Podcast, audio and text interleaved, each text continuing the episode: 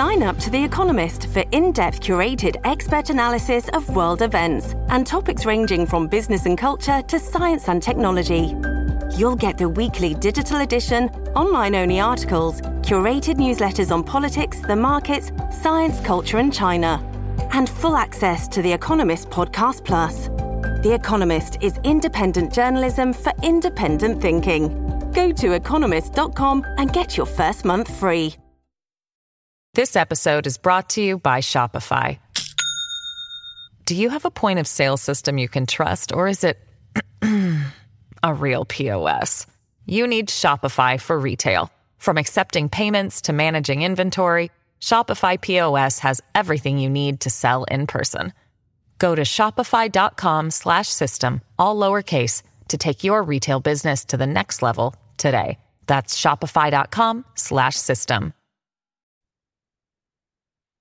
slash system. Hello，Hello，hello, 欢迎线上所有的好朋友，还有这个线下所有的好朋友哦。啊，回到我们的天亮说晚安。这个礼拜呢，花在在礼拜五的时间，十二月八号，美国时间礼拜五，十二月八号的早上来跟大家分享，也是亚洲时间的十二月八号的晚上，跟大家分享呃国际新闻。那一样的，我们从这个主流媒体的新闻呢，来跟大带大家来一起看一看，大家到底这个世界到底关注了哪些消息。跟过去不同呢，我们这个礼拜尝试用不同的媒体作为开场。那每个媒体呢，每个角度啊、都不太一样，都做都可以做一个比较。也很感谢朋友们的这个各种的指教跟指点，我们都慢慢的来，我来慢慢的做调整。赶快看一下，呃，彭博社带大家从彭博社来看国际新闻。今天大家关注的话题，世界在看哪些消息？彭博社今天的世界政治的头条呢，放在巴勒斯坦的这个政府。呃，正在跟美国进行交涉，讨论的是什么呢？讨论的是加萨走廊未来的战后的这个计划、治理的计划。但是呢，这个新闻当中其实也凸显了一个重点了，这个重点就是说，现在的巴勒斯坦，其实我们知道。如果一直都在看这个所谓的以巴冲突，大概就会发现，巴勒斯坦呢，事实上分成约旦河西岸跟加萨走廊，现在在进行激烈剧烈战争的是哈马斯所占据的加萨走廊这一块，大概比台北大一点点的土地，拥有两百两百多万人口的区域呢，是战争的战火的这个。冲突点现在还在激烈的战斗当中，因为以色列的国防军正在追击哈马斯的各种的部队，跟打击哈马斯所有的这个呃地道系统，希望能够消灭哈马斯。这一点我们在过去的这段时间有一直跟跟大家在分享。那在休兵之后呢，现在对于南加萨的这个攻击呢，也正在加强当中。不过在此同时，巴勒斯坦的另外一部分，也就是在约旦河西岸这一边呢，有所谓的巴勒斯坦的政府哦，它这个政府跟哈马斯基本上是分治的。那现在巴勒斯坦政府呢，是在跟美国谈判，说如果加萨接下来在战争结束之后应该如何治理，提出的方案当中就包括了要跟要也是一样的要。部部分的采纳这个哈马斯，或者是如何来包容哈马斯进来，那一起来治理加萨走廊。但是呢，以色列的政府，纳坦雅胡政府呢，就非常非常不满，不满什么呢？不满在约旦河西岸的巴勒斯坦政府，他们并没有大力的先去谴责哈马斯的行为，只谈所谓的战后如何来治理。对于巴勒斯坦来说，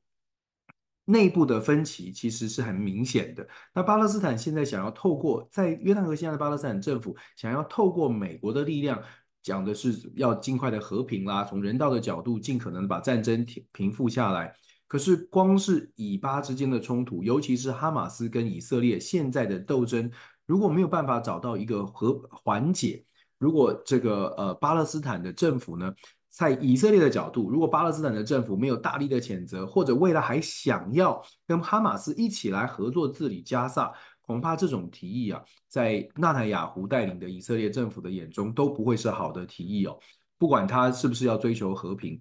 纳坦雅胡政府的态度我们说过了，看起来呢就是非常强力的，非常强力的这个呃要。歼灭哈马斯，到目前为止都是如此。而且，纳坦雅胡政府呢也特别强调，如果有其他的地区，譬如说黎巴嫩的真主党介入的话，以色列也会非常强势的呃做给予打击哦。所以，我们可以说啊，中东的冲突从目前的发展来看，虽然有各种的谈判、各种的计划，但是要针对所谓的休兵停火，赶快的让加萨不要再战争，难度还颇高的，难度还颇高的。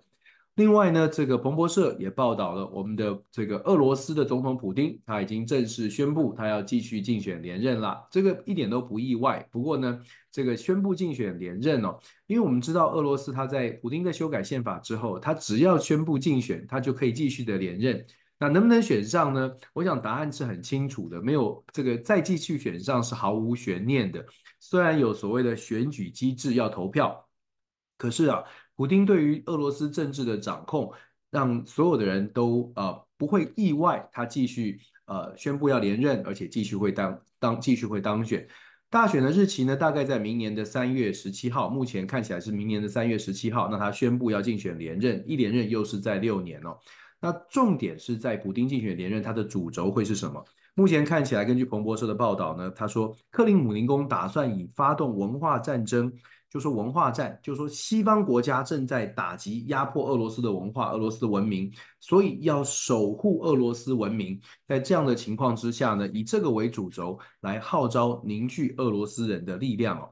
那其实因为我们知道普丁他的连任大概没有悬念，所以关键可以观察的是，那这一次普丁的连任，他到底能够得到多少的选票？那这个所谓的文化战能不能够凝聚现在？让这个普丁的人气再往上，再往上窜，能不能团结在普丁背后？这个是可以观察的。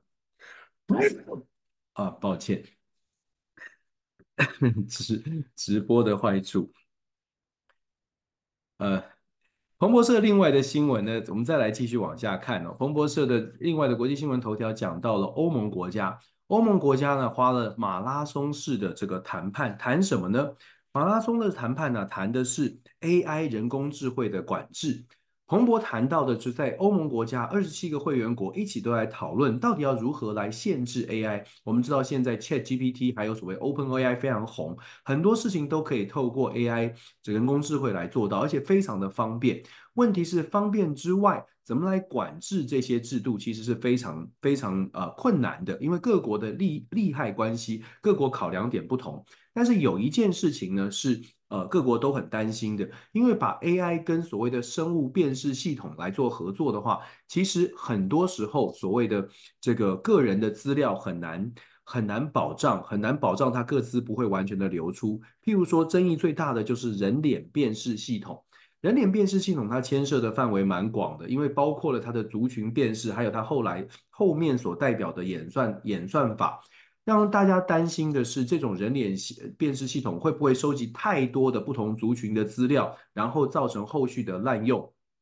然后呃，可能甚至因为你收集的资料太过的完整，就是收集一般民众、一般人的资料太过的完整，所以很容易、很容易呢，这个呃完整的创造出透过 AI 的演算，也许可以创造出更多关于你的个资。甚至比你现在所有的这个资料，比比你对你自己的这个了解，一些细节的了解呢，还要更精细。所以，对于所谓的生物辨识系统呢，有很大的争议，就是说到底要不要让大家各国来使用？目前呢，欧盟的马拉松的谈判有一个突破性的进展呢，是说针对警察调查犯罪啦，或者是抓这些绑架犯。我们知道，在欧洲国家很多地方有一些绑架绑架的情况啦，人口贩卖啦，这些情况。欧盟国家比较严重，遇到比较严重这种犯罪问题的国家呢，他们是希望说可以透过人脸辨识，譬如说在机场啦、街街口啦这种人脸辨识系统，然后呢来去赶快的，如果有这种犯罪的话，能够赶快的抓到，因为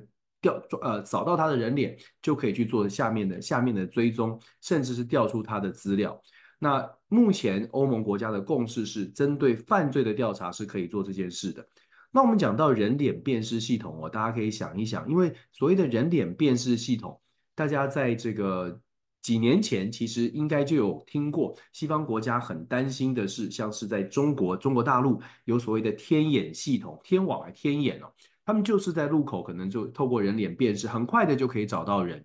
那现在呢，看起来欧洲国家也在这个所谓的打击犯罪上面，好像允许了有这种有这种共识，打算要允许这样的一个人脸辨识系统拿来使用。这个时候，我们可能就要去思考，就是说，欧盟国家如果在这个时候觉得这个方法，这个辨人脸人人脸辨识去去抓抓这些犯人，抓罪犯或者是打击罪犯是可行的，那呃也也可以摆可以妥协在所谓的呃个人资料上面，可以在这个部分做妥协。那再想想看，几年前针对中国大陆的这个部分做出了这些批判，好像就有一点，好像有点诶，同一件事情，但是看法不同。当然了，它背后的大主要的论述哦，还是差别在于呢，欧盟国家的这个跟跟中国大陆他们呃，同样都在使用人脸辨识，在在追捕逃犯或者是打打击犯罪，但是可能主要的差别的论述会是。中国大陆的政府呢，并不是一个民选的政府，所以谁来监督政府，这是一个很大的问号。那欧盟国家呢，可能会主张说，虽然我们也是同样的用人脸辨识来取得这些个人的资料，但是至少我们的政府呢是有监督的。那当然啦，这个大家就见仁见智，大家自己怎么怎么看待哦。我们还是要强调的是，我们提供这些讯息给大家做的思考呢，是批判性的思考。批判完了之后，我们来做思考，你可以接受，不可以接受。基本上就取决于你怎么来看待这些事情，而你接受的讯息够不够广泛。我们提出来这些问题，让大家来做一个参考。欧盟国家现在用人脸辨识 OK，几年前批判的中国用人脸辨识不 OK，那背后的原因是因为民主对上不民主，民主的国家可以监管这些监管的系统，可以监管监看荧幕的人。但是在非民主国家、欧盟国家或者是民主国家的，就会说非民主国家你们没有办法。那当然，就像我说的，大家可以自己来思考，来自己做出自己的决、自己的判断哦。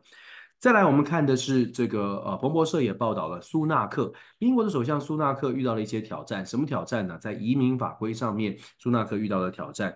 这个彭博社的标题呢是说，苏纳克有可能成为无止境的保守党内部争争争这个。斗争的下一个受害者哦，所谓的下一个受害者，就是说保守党内部呢，针对移民法规，针对一些法规意见有非常大的分歧，会不会因为这样的分歧，所以苏纳克的首相位置也不保？这个时候需要观察的。我们看到苏纳克已经把科麦隆找回来，来担任他的外长外相，基本上就是因为国内的状况非常多，在经济上面，还有在所谓的移民法规上面，挑战太多了。外交政策呢，必须找一个比较有经验的人来压阵，所以由科麦隆去处理外交，苏纳克专心处理国内的问题。国内现在最争争议最大的就是移民法，移民部长呢上个礼拜才辞职下台哦。这个移民部长卢里克，这个詹里克，呃，上个礼拜下台了。下台的原因是因为英国的所谓的卢安达的计划。各位朋友，如果记得的话，英国的卢安达移民计划是指把非法移民，或者是把申请从非洲申请来的，或者各地申请来的这些难民也好，或者是想要申请移民英国的，在还没有确定他的身份之前，或者是呃，为了要缓解移民的压力。所以卢安达计划是说，把这些人呢送到非洲的卢安达，跟从这个从英国跟卢安达的这些协议当中啊，英国付钱让卢安达来负责安置。这个是在二零二二年英国首相前首相强这个 Boris Johnson 所签订的这个计划。那这个卢安达计划呢，根据英国本来的想法，保守派内部部分的人士的想法是觉得把人送到了卢安达，至少可以减缓英国的这个移民的压力。但是呢，另外一方的说法呢，就会认为说，这是首先这是不人道的，所以英国的法院呢是暂时终止冻结了这个卢安达计划。现在争辩的争争辩的为这个缘由就在于到底要不要继续来推动卢安达计划。英国呢，在十二月十九号，就是距离现在大概是剩下十天左右的时间。十二月十九号之前呢，国会必须要做出这样的一个表决，因为十二月十九号之后就进入了耶诞节假期，所以有时间的压力，因此讨论也越来越多。那卢安达计划有一个症结点在于，卢安达因为英国本身呢跟欧洲是欧洲人权公约的这个会员国、协约国之一，根据欧洲人权公约，你就必须要这个呃。保障人权呐、啊，包括了难民的权利啦、非法移民的权利，你必须要保障。所以英国保守派内部呢，也有一种声音强调的是，我们既然脱欧了，其实我们在英国是不是还继续的要在欧洲人权公约这个问题上面继续维持会员国的身份，还是说我们也可以在欧洲人权公约公约的部分呢，也来进行脱脱离？那一旦脱离之后，卢安达计划就比较没有争议了，因为我们不需要受到欧盟欧洲人权公约的这个限制哦，所以我们说英国保守派内部呢，现在也有很大的争争议。那追根究底，英国现在面临的移民问题，可能真的造成英国社会有不同的意见。那当然，这个意见必须要反映，否则保守保守党的这个支持可能也会下滑。现在就已经非常不理想了。英国的保守保守派想要积极的赶快拉抬呃支持呃支持者的信心，赶快把这个支持度找回来，可能呢就要下一点猛药。所以，也许这个移民法呢，为什么苏纳克会这么的坚持？这个卢安达的计划为什么？对于英国的现在的保守派的政府有这么大的这个呃呃影响力哦，恐怕主要还是跟这个人民的支持跟民众的感受是有关的。移民问题，我想可能不只是在英国，甚至是整个欧洲呢，现在也呃各国呢都都有不少的讨论哦，到底要接受移民开放态度，还是要稍微的更加封闭？尤其是在各项战争之后，可以想见的是，不少的难民跟所谓的流离失所的人都在积极寻找自己的下一个家园。欧洲国家到底是不是大家都能够敞开心胸的来接受？这个呢是呃可以讨论的，可以来观察的。再来呢，彭博社也报道了白宫遇到的问题，拜登总统遇到的不只是他自己的问题，还有他自己儿子 Hunter Biden。Hunter Biden 呢，在昨天。被再再次的被这个呃，因为税务的案件被起诉，总共被起诉了九项联邦税务的争议哦。如果说所有的这九项呢，通通定罪，通通成案，总共的刑期会是十七年。当然不太可能会发生这种事哦。但是呢，它所代表的当然有它的政治意涵。共和党呢，紧抓不放的重点呢，是在 Hunter Biden 之所以会有这么多的税务争议。主要是因为跟他的收入，他的收入来源不太明确，所以他的报税整个过程也都出现了疏失，可能有罪，可能没罪，可能只是疏失，我们要调查才知道。可是可以确定的是，共和党主打的不仅仅是税务的疏失，共和党主打的是 Hunter Biden 凭什么可以得到这么多的商业的机会，凭借的就是。父亲是副总统这个条件，那当然那就有那就有争议啦，因为因为你的爸爸是副总统，所以你有这么多跟世界各个国家各个政要打交道的机会，这个绝对不是你个人的能力所所所带来的这个名声跟利益。这一点呢，其实就算法律司法呢没有这个呃判刑或者没有司法没有定谳，但是在政治上的后坐力。恐怕对于民主党的选选情，对于拜登总统的选举也是会有一些影响的。当然，影响恐怕不是特别大，因为上一次的选举已经打过类似的问题。但是现在再次爆发，那调查的过程会不会再调查出更惊爆的消息？这点呢，恐怕是民主党的政府或者是拜登总统的竞选团队要密切注意的、密切担呃非常担心的部分。彭博社继续，我们往下看，在全球的消息上面。我们基本上呢看到的是土耳其有又出招了。土耳其的总统亚多安呢、他出了什么招呢？土耳其的总统亚多安，我们知道他手上握有这个 NATO 的门票。瑞典一直想要进入 NATO，但是土耳其呢，这个之前一直其实迟迟不愿意让瑞典进去，因为瑞典呢在国内因为保障言论自由，所以让他焚烧古兰经啦，焚烧亚多安的肖像啦，让土耳其非常的不开心。那瑞典现在要加入了，土耳其好不容易把瑞典加入 NATO 的这个案子推到国会，但是亚多安现在呢又开始又设定新的条件了，看起来要把土瑞典加入北约这个案子呢跟以巴冲突做一个连接。他说什么呢？他说呢，如果瑞典要加入这个呃北约。国会要要土耳其国会批准，有几个条件。首先呢，这些条件其实蛮严苛，大家可以听一听。首先呢，是瑞典必须要通过法律，或者是瑞典必须要能够意愿意去打击恐怖组织。这个问题还小一点，但是他还特别强调，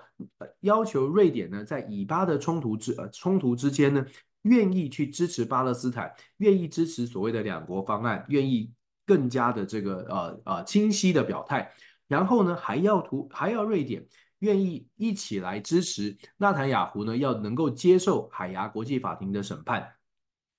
我们说了，亚多安设的这个条件有一些呢是可以可能比较容易达成，比较容比较容易妥协的，但是有一些事实上整个国际社会都不见得能够推得动，更遑论是要靠瑞典去做出什么表态就能够成型的。简单来说，亚多安现在呢又在做出一个新的政治操作，想要争取。我们不知道他这次想要换什么。上一次让瑞典加入北约这个呃这件案子呢，从亚多安的手上。让他呃通呃通过亚多安的手上送到国会，这个过程已经成功的让土耳其跟美国达成了一些军事的军购的协议。现在又丢出这个话题，可以换得什么？我们后续可以来看，就取决于北约到底有多么希望，或者是瑞典有多么希望加入北约组织哦。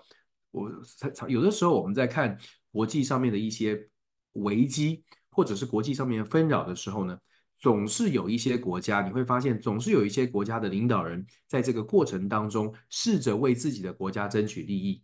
旁边的人看你可能会觉得说，这个时候还在乱乱什么？但是如果你从另外一个角度，从土耳其的角度，或者是从亚多安的角度，这个时候不捞一点什么好处，更待何时呢？我们说国际政治的现实啊，利这个所谓的现实跟理想有差距，有的时候现实的部分呢，你就是明明显的看着他在操作一些这个呃手段跟政策，可是呢，看起来国际社会好像又必须要妥协，因为他就掌握了他他就掌握了关键的王牌。能不能够让北约加？呃，让让北约允许瑞典加入，它是一个共识决，它就是必须每一个人都要答应。所以土耳其手上掌握了关键的选票。我们看到的是这个阿根廷，彭博社也讲到了阿根廷，阿根廷的新总统米莱，我们刚刚我们跟呃跟大家有说明过，他虽然是采取比较激进的一些经济的政策，但是但是在就任之初，就任前期，这个周末要就任了。但是呢，要上任之前呢，他的这个论述开始放软了。现在出现了另外一个问题，这个另外的问题呢是，他其实，在米勒呢是一个没有呃，他的政党本身是很小，他没有一个，他是一个新新自己个人魅力带领的一个小的政党哦。他成为总统当然是非常出乎意料。成为总统之后呢，遇到的大问题是他没有团队。而且他也没有国会的奥援，所以现在他必须七拼八凑的把他的政府、把他的执政团队给凑起来。可是这个执政团队要凑起来，是不是能够让这台车子、让这个政府？我们之前有形容过，阿根廷就像是一台飞机准备要开进迷雾了。结果呢，发现这台飞机上面这个驾驶、副驾驶可能经验都不足，然后整个飞机呢零组件可能也是刚刚拼凑起来的。到底这台飞机能不能平稳的走呢？现在是阿根廷的一个很大的挑战了。啊，当当然，我们继续看下去。再来，这个彭博社也有讲到了日本哦，日日本的松野博呃松野博博田吧，松野博和，这个日本的官房长官呢遇到了一个挑战，什么挑战呢？就是他被发现了有私藏这个政治现金，有高达一千万日币的政治现金呢，的来路来源不是非常的清楚。那这个是这个新闻呢，在日本已经呃爆发了一些争议。这个关于自民党内到底怎么募款？事实上，共自民党内过去募款的一些向来都是有一些募款参会，这无可厚非。但是因为自民党募款呢，根据媒体的报道，自民党的募款呢常常是有有一些责任制，就说资深的政治人物他可能要负责在募款的参会当中多找多卖一些门票，多找一些人来；资浅的呢可能配的 quota 比较少。但是即便是如此。资深的这个议，资浅的议员呢，可能有的时候还要自己买，自己去买一些门票，因为实在达不达不成这个 quota。但重点在哪里呢？重点在自民党内部呢，这次爆发的这个争议呢，这个自民党内部看起来过去在募款的过程当中，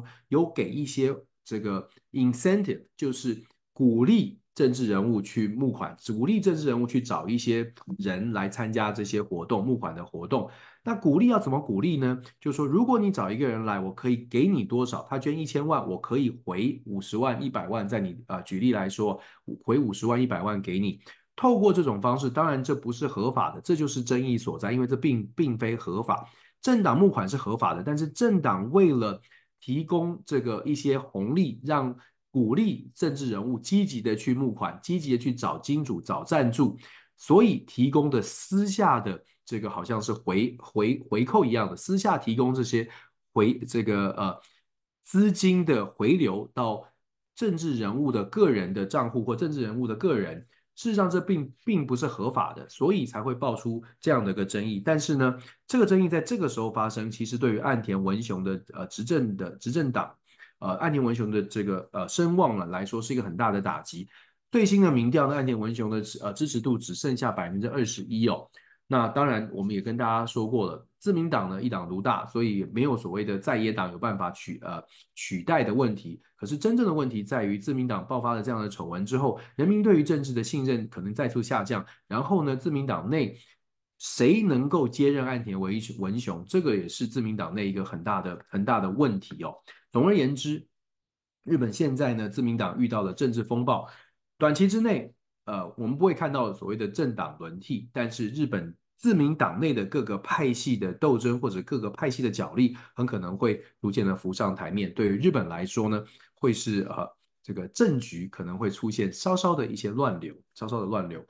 彭博社最后，我们再来分享彭博社另外一个消息是，美国美国呢不排除会对这个胡塞组织，就是说叶门的胡塞组织呢采取军事的行动。我们知道，现在伊朗在背后支持的这个叶门的胡塞组织，在以巴冲突发生的同时呢，也开始积极的做出一些比较激进的动作。当然，你可以说是支持巴勒斯坦，当然你也可以说是这个呃。趁势来做一些在中东地区搅搅局哦，那当然这背后有伊朗的支持。那美国呢，现在呢是表态了，是认为说他们不会姑息，而且也不会让，不会允许也门的激进组织，不会允许伊背后的这个伊朗呢诡计得逞。所以这是彭博社全面的一个报道。我们先把彭博社说完之后，我们再分析其他的国际新闻，这其他媒体的观点呢，就会发现，哎，很多的新闻是呃类似的，也很多的新闻是。呃，有可以异曲同工，所以我们可以呃从不同的角度再来看看。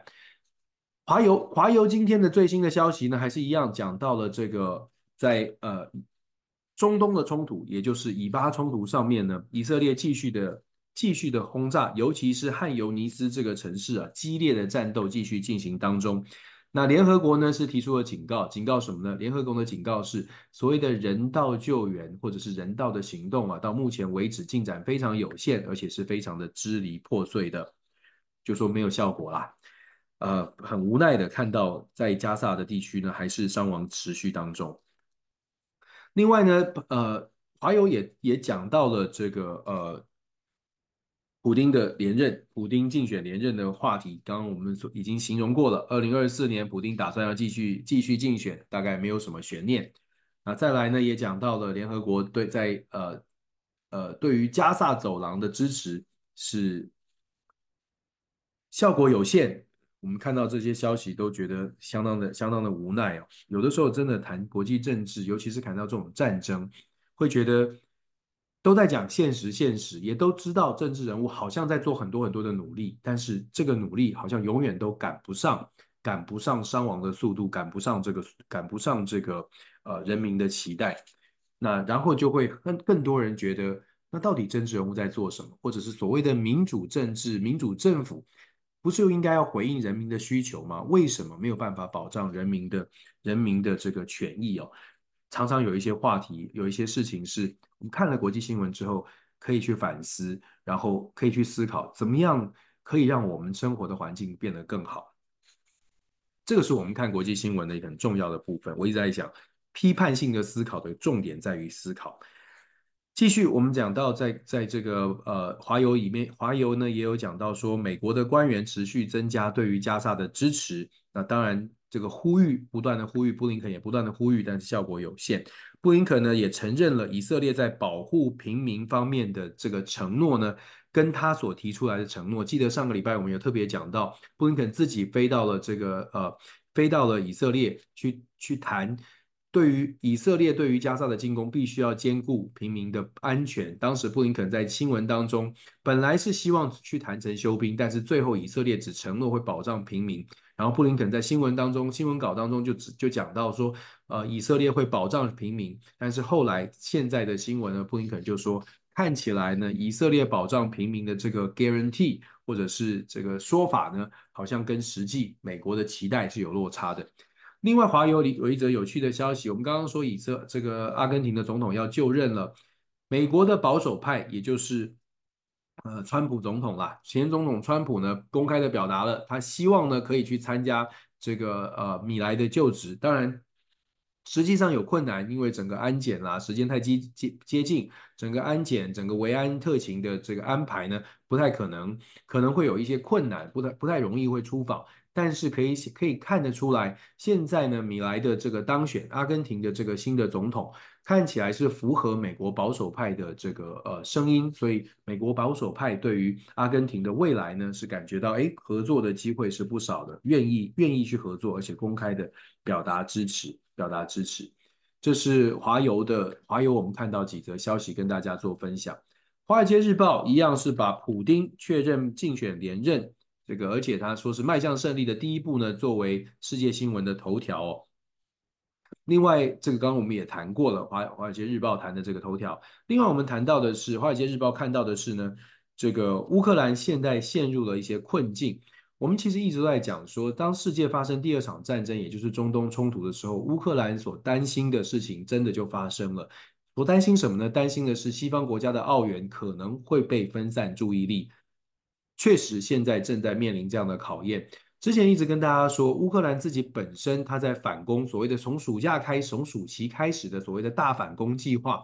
并没有想象当中的顺利。因为战争过去的这一年多以来，俄罗斯也许没有办法继续的往前攻城略地，可是俄罗斯在乌东地区 部署的，包括了地雷，包括了这个各各个阵地跟碉堡，也让乌克兰要做完全的反攻是高度高度的困难。西方国家多次的评评估哦，如果乌克兰真的要完全的收复失土，事实上西方国家要提供的澳元可能要几加倍，比现在的这个援助要更加倍以上。可是我们现在很明显的看到，包括连美国支持力量最大的美国，在国内呢，面对所谓要不要支持乌克兰的话题，都有一些保留，都有一些保留，还在国会争论不休。所以乌克兰面对的挑战确实是非常的麻烦哦，因为盟友之间。怎么样来继续支持，都都充满了不确定性。更何况现在乌克兰自己本身的条件，靠着自己非常非常困难，再有所突破。这是《华尔街日报》所做出的报道。《华尔街日报》也针对了以色列在呃所谓这个要消灭哈马斯的这个新闻上面有做一些讨论呢。因为《华尔街日报》报道的是以色列还是持续的希望其能够消消灭哈马斯。那联合国呢也加大了对于这一场战争的压力，只不过以色列到目前为止看起来还是非常的、非常的强势哦。联合国所施加的压力，透过各国，不管是发出声明，或者是透过这个人道的角度来做说服，到底能不能改变纳坦雅胡的心态，或者改变纳坦雅胡政府带领的以色列的右派政府做出一些调整？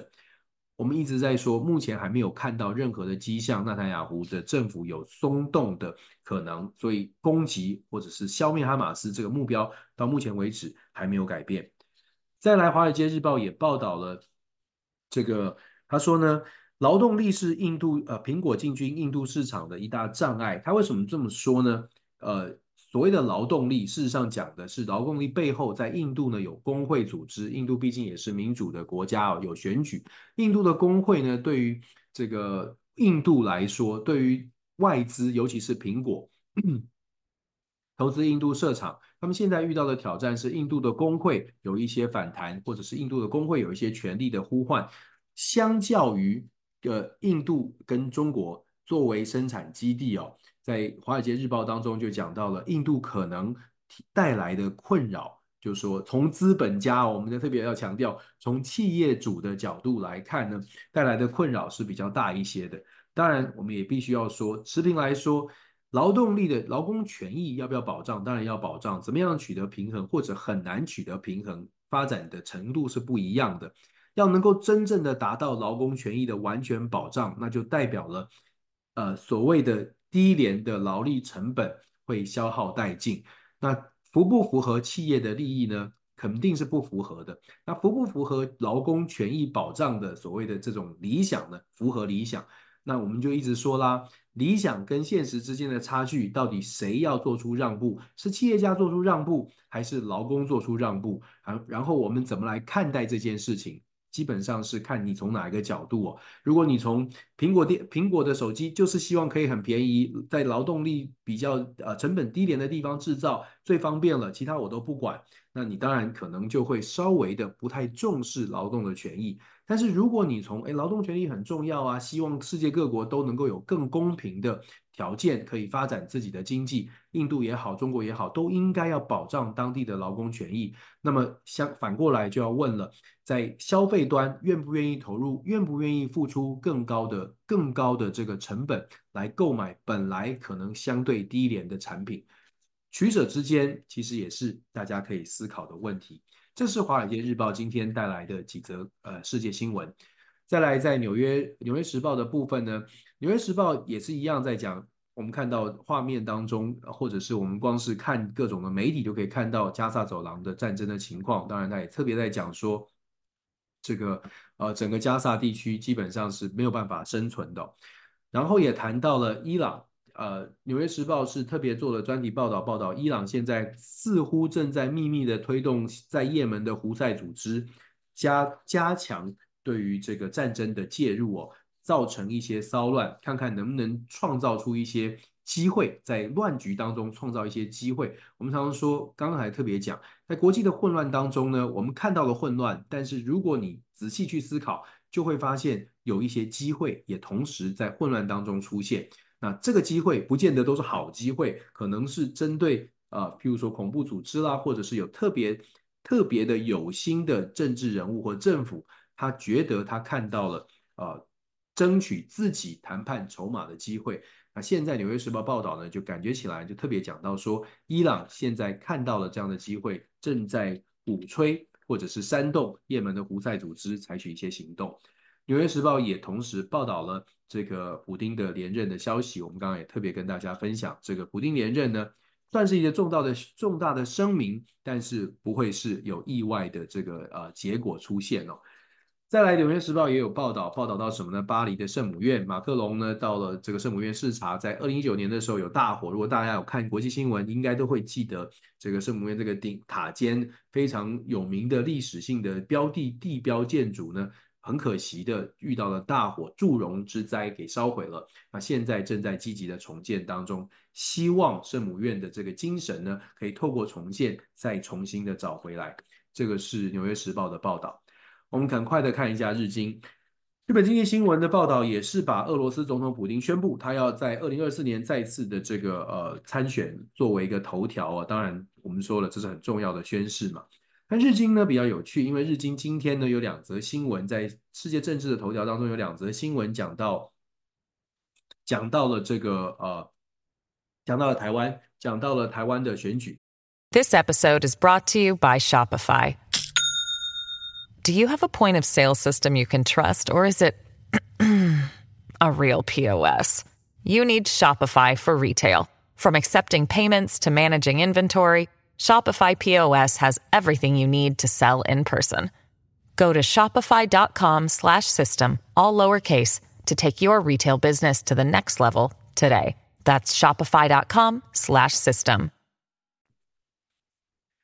讲到台湾选举呢，基本上呢是呃。 谈到的是针对日本日本日经新闻的这个资深的编辑亚洲编辑呢，有完做一个完整的分析哦，分析台湾的大选是非常关键的。但是我们看到仔细来看这个呃编辑的评论或者是报道呢，他非常清楚的介介绍了目前的三组总统候选人，也谈到了各自的立场。但是我们一向我们一直以来呢，在外国媒体的这个观察当中呢。基本上现在还是一样用比较呃传统的方式来定调，就是说台湾的选举呢是一个可能是亲中或者是呃以台湾意识为主的一个选择。但是这样的报道，这样的这样的说法，是不是跟台湾人民的感受一样？也就是说，台湾人民如果选择在野阵营，是不是就是代表一个亲中势力，或者是不是就是受到中国的影响？这一点是台湾的民众可能自己去思考的，也问自己。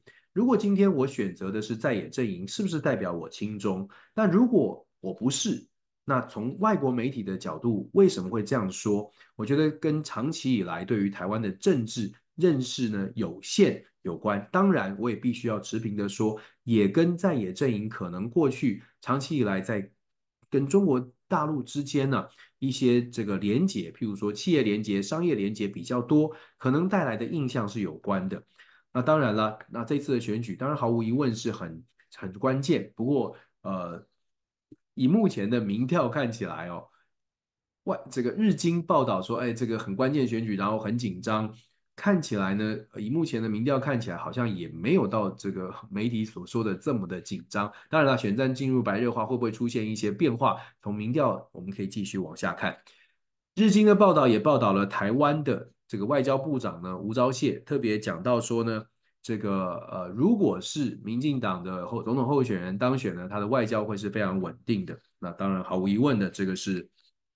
呃，这个是这个正常的正常的宣告了。不过在访问当中哦，有特别讲到这个吴钊燮外交部长呢，是欢迎即将要谈成的台湾跟印度的劳劳工的协议哦，他是认为说台湾是欢迎印度劳工的这一点呢，一样我们就说我们从不同的角度可能有不同的看法，但是新闻的部分呢，呈现的是看起来目前的外交部长是对于以呃。印引进印度劳工，跟印度可以达成这样的劳工协议，是表示表示非常正向的看待。日经新闻也报道了日本的这个官房长官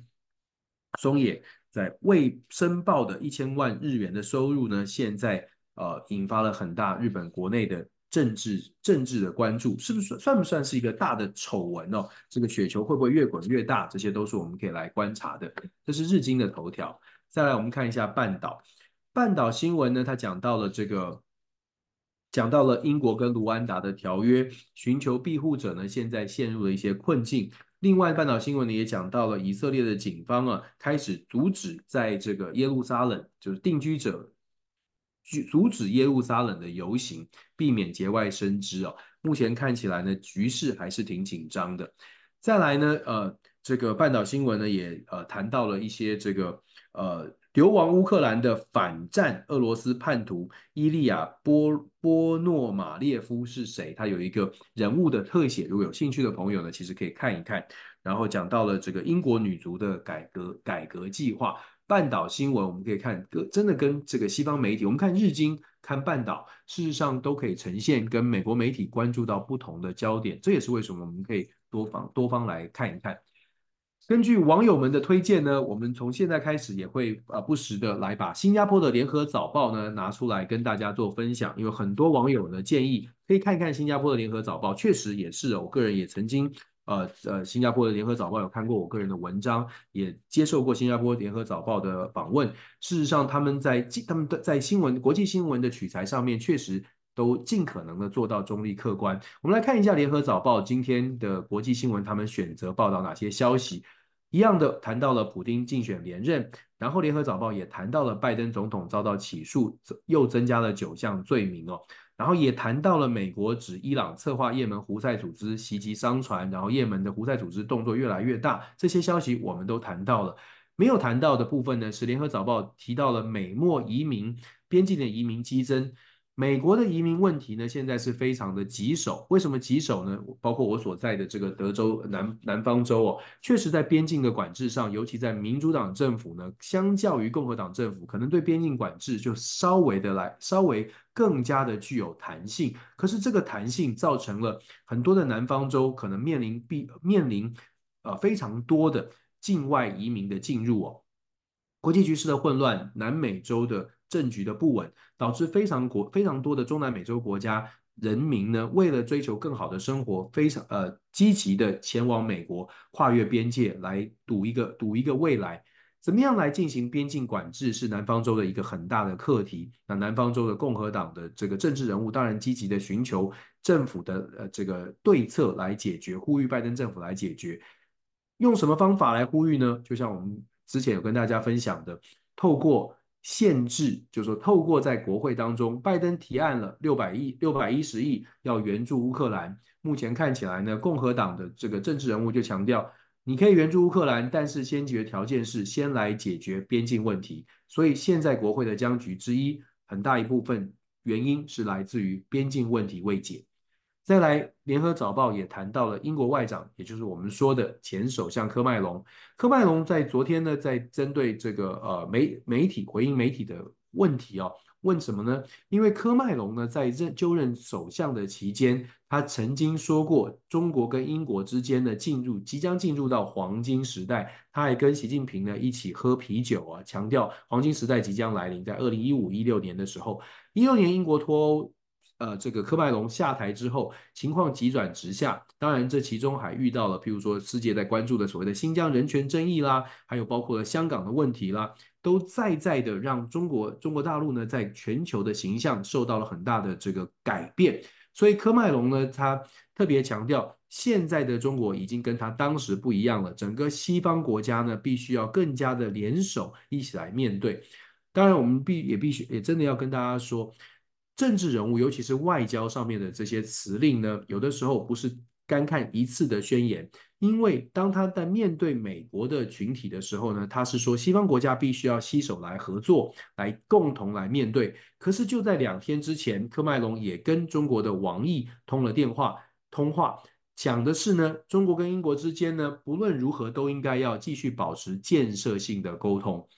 这是不是两手策略？我们不敢说，但是至少传递出来的是，英国虽然强调的是要跟美国联手，要如何的来这个做出各种的因应中国如何的改变，可是英国自己呢，面对中国的时候，也不会没有打算要采取所谓的撕破脸，或者是所有的所所谓的完全脱钩哦。所以，如果说有朋友呢看到一些新闻，觉得哎呀，英国现在是完全是跟美国站在一起，然后要要呃打击中国，或者是完全跟中国脱钩，可能跟现实真实的操作会有一些落差。这也是我们一直在讲的，多看多听，不只看一次，看不同的论述，面对不同的所谓的 target audience 的时候呢，政治人物往往讲的话会有所差距，我们必须从中抽抽丝剥茧的去了解，到底他是撕破脸了，还是其实话中有话。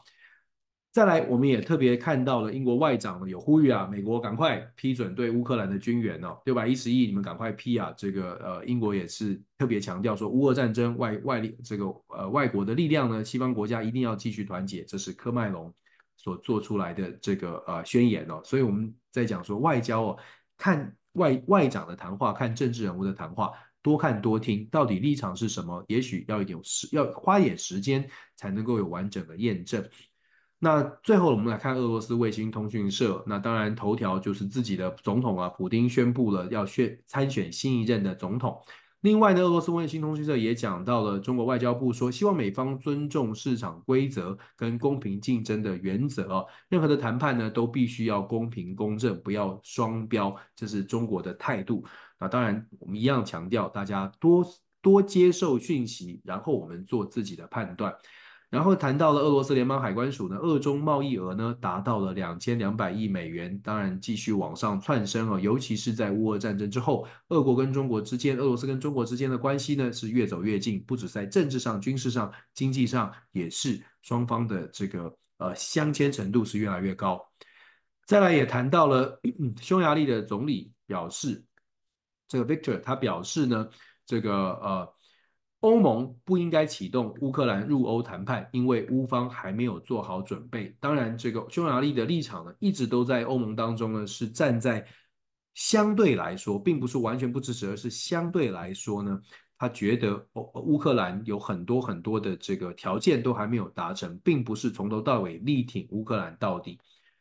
这是今天跟大家分享的这个国际新闻哦，我们一下子你看还是一样念了非常的多，希望大家这个在这么多的讯息当中看到，哎，今天好像大家关注的几个重点，俄罗斯总统的普丁的这个看起来是各各各家都有关注的，然后中东的消息也是持续的在呃引发关注，嗯，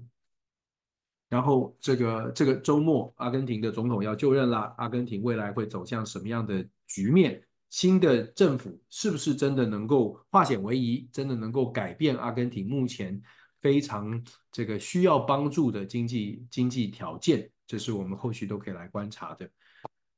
这是今天星期五，十二月八号，今天早上跟大家分享的国际新闻、政政治新闻的重点哦。那当然，呃，台湾的新闻呢，台湾的新闻大家很关注的，大概就是总统的选举，目前还是如火如荼，剩下最后一个多月的时间。大家保持冷静，保持理性，同时不要忘了国际的这个呃纷纷扰扰仍在持续哦，不是只有台湾内部在发生事情，这个世界其实很多事情同时都在发生，跟台湾内部的政情也会产生一些联动的影响，尤其是印太周边国家的一些变化，